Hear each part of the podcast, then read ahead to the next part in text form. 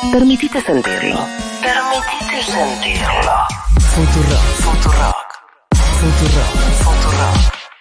Permitítelo. Seguro la Habana 2022.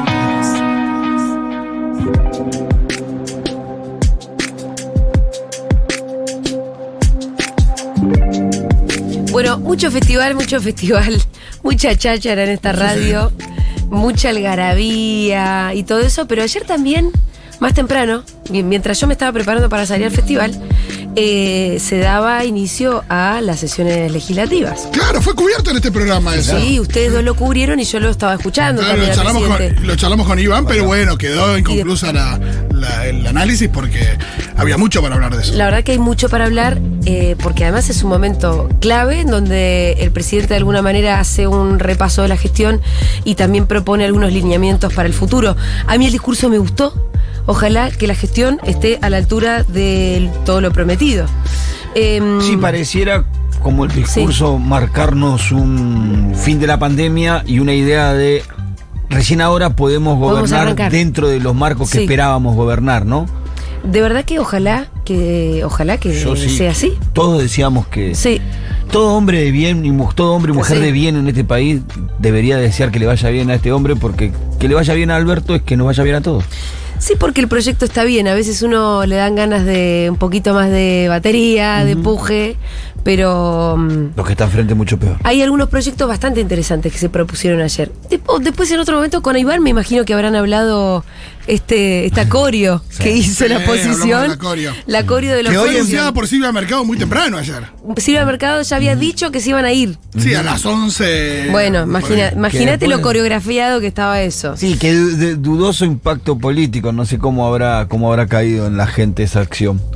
Bueno, entre muchas de las cosas que se hablaron y, y dijo el presidente ayer en su discurso, también se anunció eh, el envío de un proyecto de ley para lograr un régimen de licencias parentales igualitarias. Y para hablar de eso estamos con la diputada Mónica Macha, que de estas cuestiones sabe y muchísimo. Mónica, ¿cómo estás? Julia Mengolini te saluda. Hola Julia, ¿qué tal? Buenas tardes. ¿Qué tal, Mónica? ¿Cómo va? Muy bien. Eh, bueno, Mónica, yo la verdad que ayer tuvimos un festival en Tecnópolis, ¿sabías? y Eh, no. es- bueno, te lo estoy contando ahora para que comprendas que venimos como un poco, eh, ¿cómo decirte? Tal vez no, no tan informadas como deberíamos estarlo. Así que nos viene, nos viene muy bien que vos nos cuentes un poco de qué se trata este proyecto, qué es lo que sabes. Bueno, es un proyecto que busca ampliar las licencias, eh, en principio por maternidad y por paternidad. No por maternidad, llevarlo a 98 días y eh, a- además de los 30 días previos al parto y por paternidad 15 días, con un compromiso también de desde acá a 8 años llevar la de maternidad a 120 días y la de paternidad a 90 días. Ajá. Y eso pensando también en el contexto de, de, de- de- de maternidades y paternidades biológicas, pero también por adopción. Eh, Mónica, y esto entonces, eh, de acuerdo a lo que me estás contando, sería como algo medio progresivo. Claro. ¿Y por Sí, qué sí, la sí. necesidad de esa progresión? ¿O ¿Por qué está pensado así para entenderlo? En realidad son licencias que van a estar sostenidas por el Estado, o sea, no van a significar ningún eh, gasto barra inversión más para los espacios privados, sino que está todo a cargo del Estado. Y entiendo que esa progresividad también tiene que ver con ir, ir ordenando esa situación Claro. a lo largo de estos años. Es decir, que si vos... También están incluidos los monotributistas, que van a recibir un salario eh, mínimo vital y móvil durante el tiempo que dure esta licencia. em, si vos trabajás en una empresa privada y te pedís la licencia, eh, la empresa puede estar muy tranquila porque ese es, eso lo va a pagar el Estado. Claro. Esto es así en los países, esos países que siempre son modelo, viste, de las licencias, los países nórdicos sobre todo. ¿Son los estados los que se hacen cargo? ¿O son las Creo- empresas? Sí, entiendo que sí, que son políticas de Estado. Hay países como Finlandia, Suecia, Dinamarca, que tal vez están como en los que más, más, más días de licencia tienen, que son compartidos entre ma- madres, padres, y en función también de la configuración de cada familia.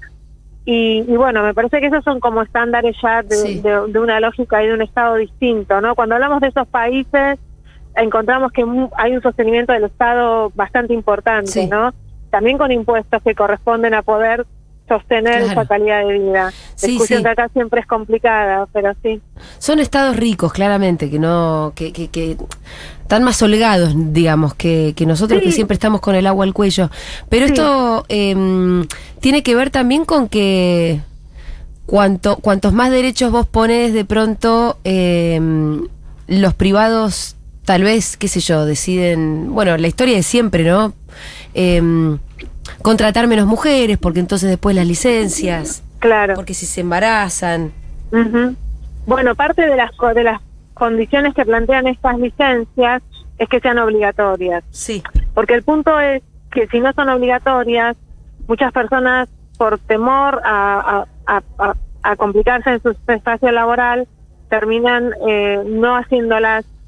Y la idea es que sí, que sí lo puedan transitar, que sea compartido, o sea, que, que haya ir avanzando en la línea de la corresponsabilidad, ¿no? De, la, de, compartir todas las tareas de cuidado.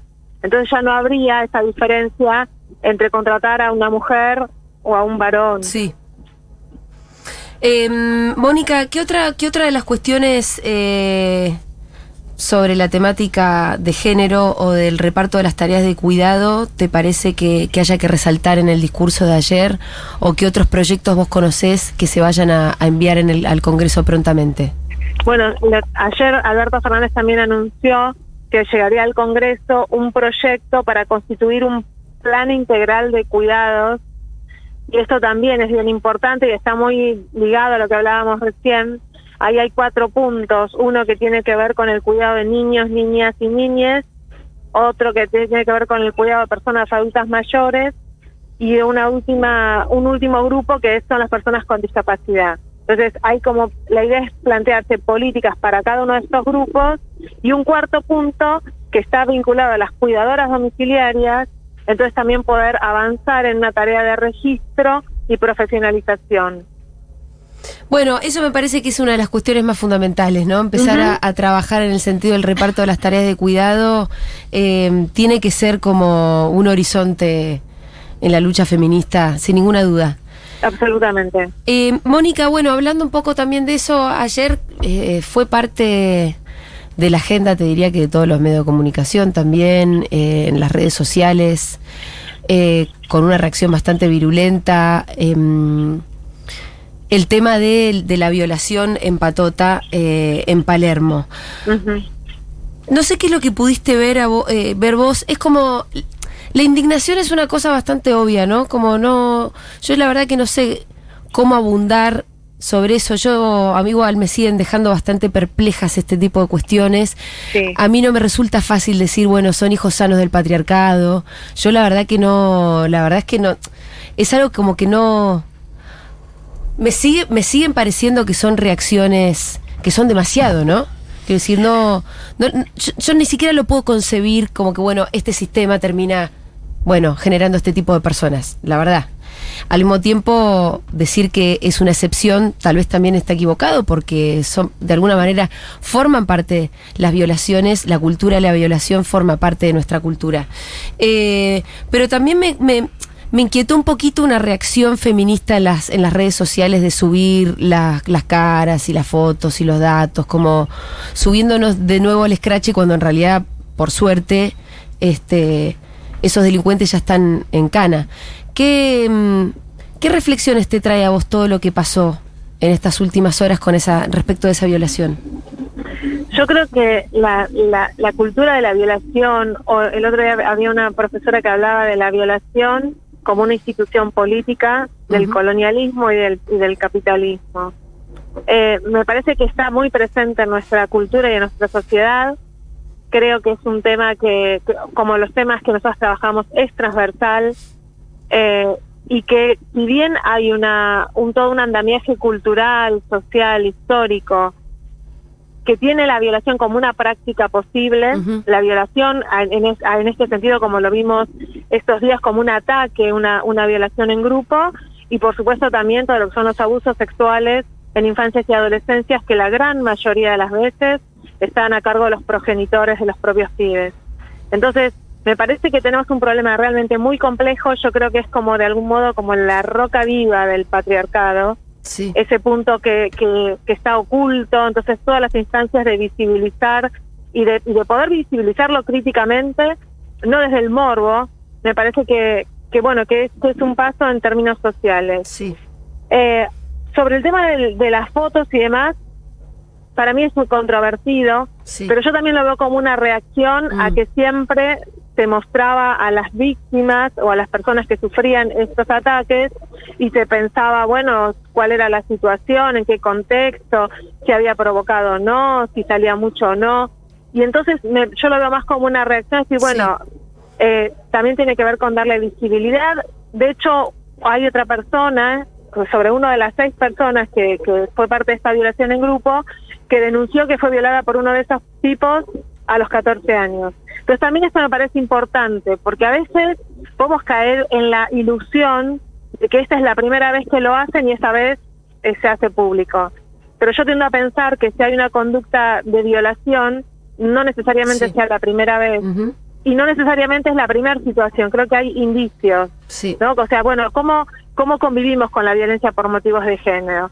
Y, y- y- y más escuchando el, el- el testimonio de la mujer que hace la denuncia, mucho más claro es cómo marcó la diferencia en, este, en esta situación, en el acompañamiento a la piba, en la denuncia, en digo, en, no mostrarse indiferente, ¿no? sino involucrarse, eso también me parece que es parte de un dato interesante en este momento.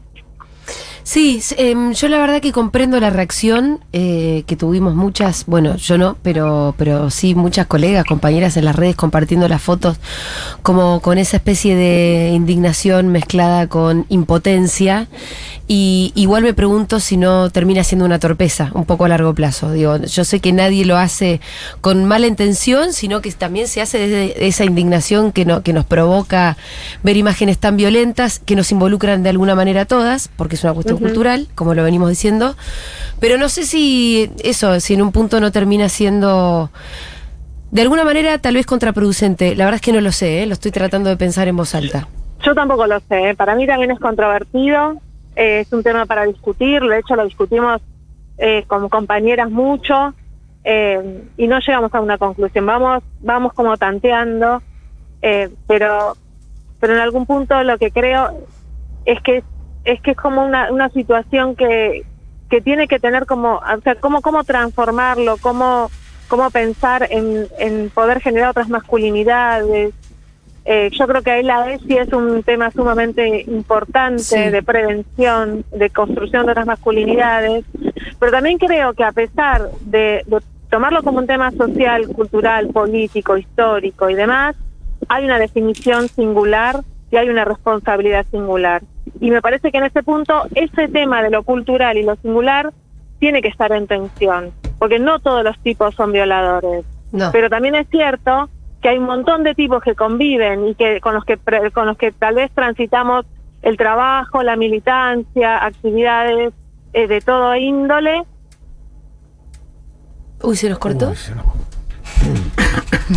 Eh, qué pena, porque venía desarrollando una idea que era Sí, interesante. No, yo, yo en cuanto a lo que venía pasa des- eso. desarrollando, hoy Sí. leí algo que decía, eh, todos tenemos algún conocido o alguna cono- alguna conocida familiar eh, que fue abusada, pero ninguno tenemos un amigo abusado, los Mm. Claro, números nos dan. claro. Y es ¿Qué verdad? Mm. claro, ¿no? ¿qué pasa ahí? No, no, o, o no lo reconocemos o no... O quedan, hay una impunidad total todavía. O, o quizás nosotros somos permisivos con eso, quizás sabiendo lo que hace otro, seguimos siendo amigos, qué sé yo, ahí hay un montón de cosas para editar. Mónica, ¿volviste? Sí, eh, nunca me fui. Ah, pero te dejamos de escuchar a vos. Entonces te diste cuenta cuándo fue que nos pusimos a hablar encima tuyo. Ah, En algún momento escuché, sí, que decían que estaba interesante el debate. Sí, no, y que, pero que justo estaba interesante la idea como la venías desarrollando y te dejamos de escuchar. Ah, bueno, yo decía, no, esta tensión, que a veces cargamos la cuestión sobre lo cultural, que para mí es fundamental, y por eso me remito a las herramientas que nos permiten cambiar esa cultura, pero también hay, hay una responsabilidad singular, hay una decisión, no, o sea, no es algo que surge espontáneamente, digo, hubo una planificación, este, de, también de, de, no sé, habrá que ver qué dicen los, los informes, pero probablemente a la piba después la drogaron para que no se pueda defender, la decisión de atacarla en- y en grupo, eh, bueno, eso es una responsabilidad. Eh, Mónica, te mandamos un saludo enorme. Muchas gracias por, por reflexionar con nosotros. Gracias a ustedes. Buenas tardes. Era Mónica Macha, diputada nacional en el bloque de, del bloque del Frente de Todos. Es una discusión semántica.